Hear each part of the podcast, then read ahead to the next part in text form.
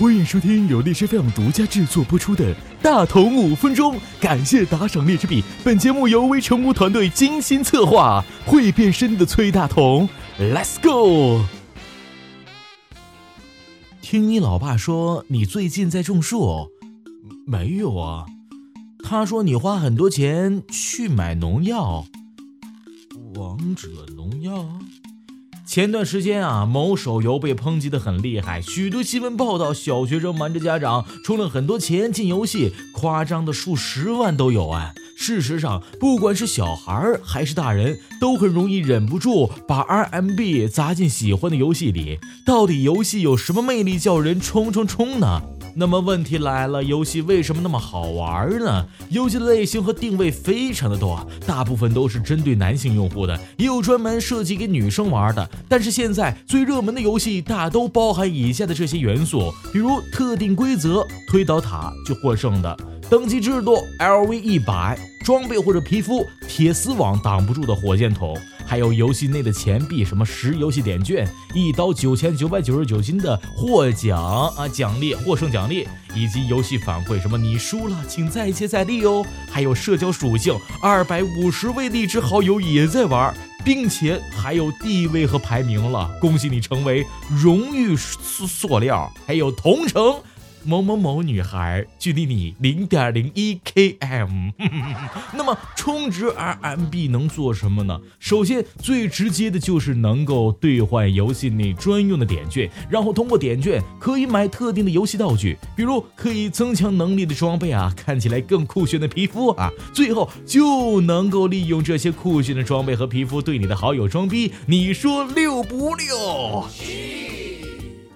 当然了。对于不接触游戏的人而言，RMB 玩家看起来非常的疯狂，因为他们居然为了一个虚拟的游戏花费了白花花的大银。但是对于进入且热爱这款游戏的人而言，充值这个行为看起来就正常的多了，因为在游戏中每个人都希望被肯定，而充值能让玩家们更快、更容易的取得一定的成就。比如说，平民玩家每天登录送五十枚金币。而我们 VIP 啊用户每天登录送二百五十个金币、四十个钻石、一颗体力丹，解锁必出 SSSS 级技能和特权。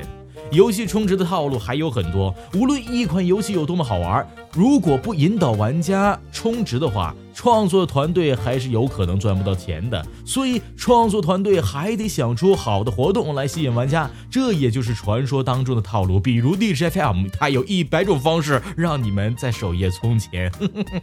首充奖励，首充奖励是许多游戏都有的设定，通常金额比较低，也就可能是五六块钱，但是能够获得比较珍贵的道具，所以玩家会出于反正也不贵的心态，踏进了游戏充值的套路。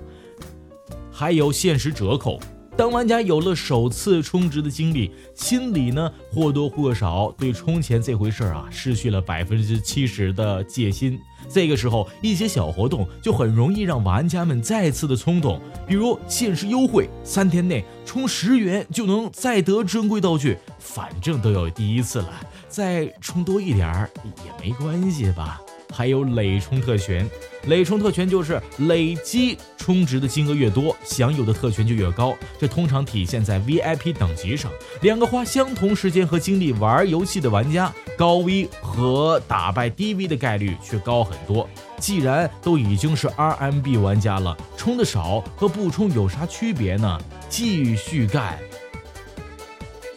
引导消费有很多种方式，套路深的游戏是不会让你光充钱的，而是让你充钱买的游戏币快速的消耗，然后迫使你继续充，不停的出新的道具、皮肤、充值奖励等等等等等。比如说新出的橙卡十分的暴力，谁用谁就会赢，不服输的玩家赶紧充值买买买。过了几天人手一张，游戏方大砍一刀，然后再出新卡，又是一阵充值的热潮。又比如说，上一周啊，刚出了消费的活动，游戏币花的越多，奖励越多。这周呢，又出了一个新的英雄，可是上周游戏币花完了，只好充一笔。下周又出了一个新皮肤，想要的人只能硬着头皮再充一笔呀。当然了，有的人为游戏花钱不一定是为了满足虚荣心，反而是为了支持自己喜欢的游戏团队，所以愿意献上一点自己的私房钱，希望他们能够继续创作好游戏。